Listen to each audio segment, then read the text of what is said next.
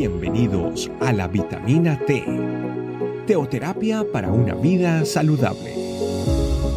Tu programa para empezar bien el día.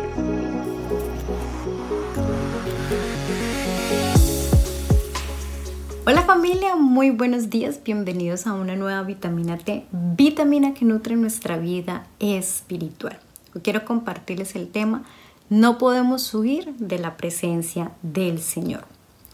Quizás muchos de nosotros en algún momento de nuestras vidas hemos pensado en salir corriendo y dejar todo tirado.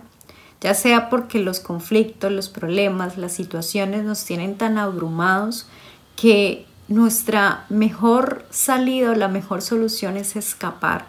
O ya sea porque se nos ha delegado una responsabilidad y creemos que no estamos lo suficientemente capacitados para poder responder de una manera apropiada. Y entonces lo mejor es decir, yo dejo esto acá y sigo por otro lado. Y puede que lo hayamos hecho, puede que nos hayamos alejado de esas situaciones o que nos hayamos alejado quizás de personas, pero hay de alguien que nosotros no podemos escapar y es precisamente el Señor. Y eso es lo que la palabra de Dios hoy nos quiere enseñar recordarnos que la presencia del Señor no podemos huir. Y lo vemos en el Salmo 139, en el verso del 7 al 8. ¿A dónde podría alejarme de tu espíritu? ¿A dónde podría huir de tu presencia? Si subiera al cielo, allí estás tú. Si tendiera mi lecho en el, fondo del abismo, también estás allí. Este Salmo 139 es un salmo maravilloso, un cántico, un poema que David le hace al Señor y me atrevo yo a decir que muy inspirado por el Espíritu Santo, porque precisamente en, estos, en los seis primeros versos David deja reflejada esa, ese atributo del Señor que es un Dios omnisciente, que todo lo sabe, nos habla de que Dios conoce nuestro levantar, conoce nuestro sentar, conoce nuestros pensamientos, conoce nuestros caminos, conoce lo que le vamos a pedir antes de que pronunciemos una sola palabra.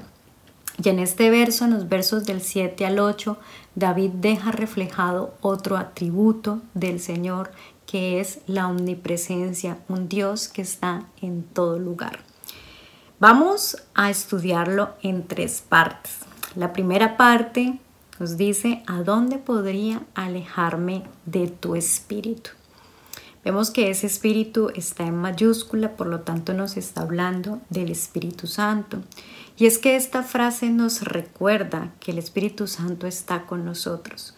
Cuando tú y yo tomamos esa decisión de aceptar la invitación de Jesús, de que Él fuera nuestro amigo, de que Él fuera nuestro Salvador, de que Él fuera nuestro Redentor, y le seguimos, en ese momento nosotros fuimos sellados por el Espíritu Santo y eso lo vemos en Efesios 4, en la carta que Pablo le hace al pueblo de Éfeso. Pero hay algo que sucede cuando nosotros pecamos y es que el Espíritu Santo se entristece, el Espíritu Santo se contricta, pero Él no se ha apartado de nosotros. Por eso aquí David lo deja muy claro. No hay nada que nos permita alejarnos del, Espíritu Santo, a no ser que nosotros cerremos totalmente nuestro corazón a Él. Es la única manera en que el Espíritu Santo se aleje de nosotros. Cuando el pecado mora en nuestras vidas, Él se entristece y hay una dificultad para que nosotros podamos entender y escuchar su voz. Pero Él está ahí y el mismo rey David en el Salmo 51 lo vemos cuando él le clama al Señor y le dice que no permita que su Santo Espíritu se aparte de él. El Espíritu Santo está con nosotros, familia. Eso es una garantía maravillosa. Es el entender que aun cuando nosotros hemos pecado, si nosotros nos arrepentimos de corazón, el Espíritu Santo vuelve a avivarse en nosotros. Seguidamente, o la segunda parte dice, ¿a dónde podría huir de tu presencia? Hay muchas personas que hoy día creen que todavía uno puede huir de la presencia del Señor. Y podemos huir por diversas razones, porque estamos enojados con el Señor, porque lo que Dios nos pide es demasiado grande, o porque Dios no ha complacido nuestros caprichos, o porque se ha demorado en responder a nuestras oraciones. Razones podemos encontrar muchas por las cuales huimos de Él. Pero como lo mencioné, una de sus atributos es precisamente que Él es un Dios omnipresente, que está en todo lugar. Por eso no podemos huir de su presencia. Y un claro ejemplo lo encontramos en Jonás, cuando Dios le da una orden, Dios lo envía a Nínive a que envíe ese mensaje de salvación y él decide huir.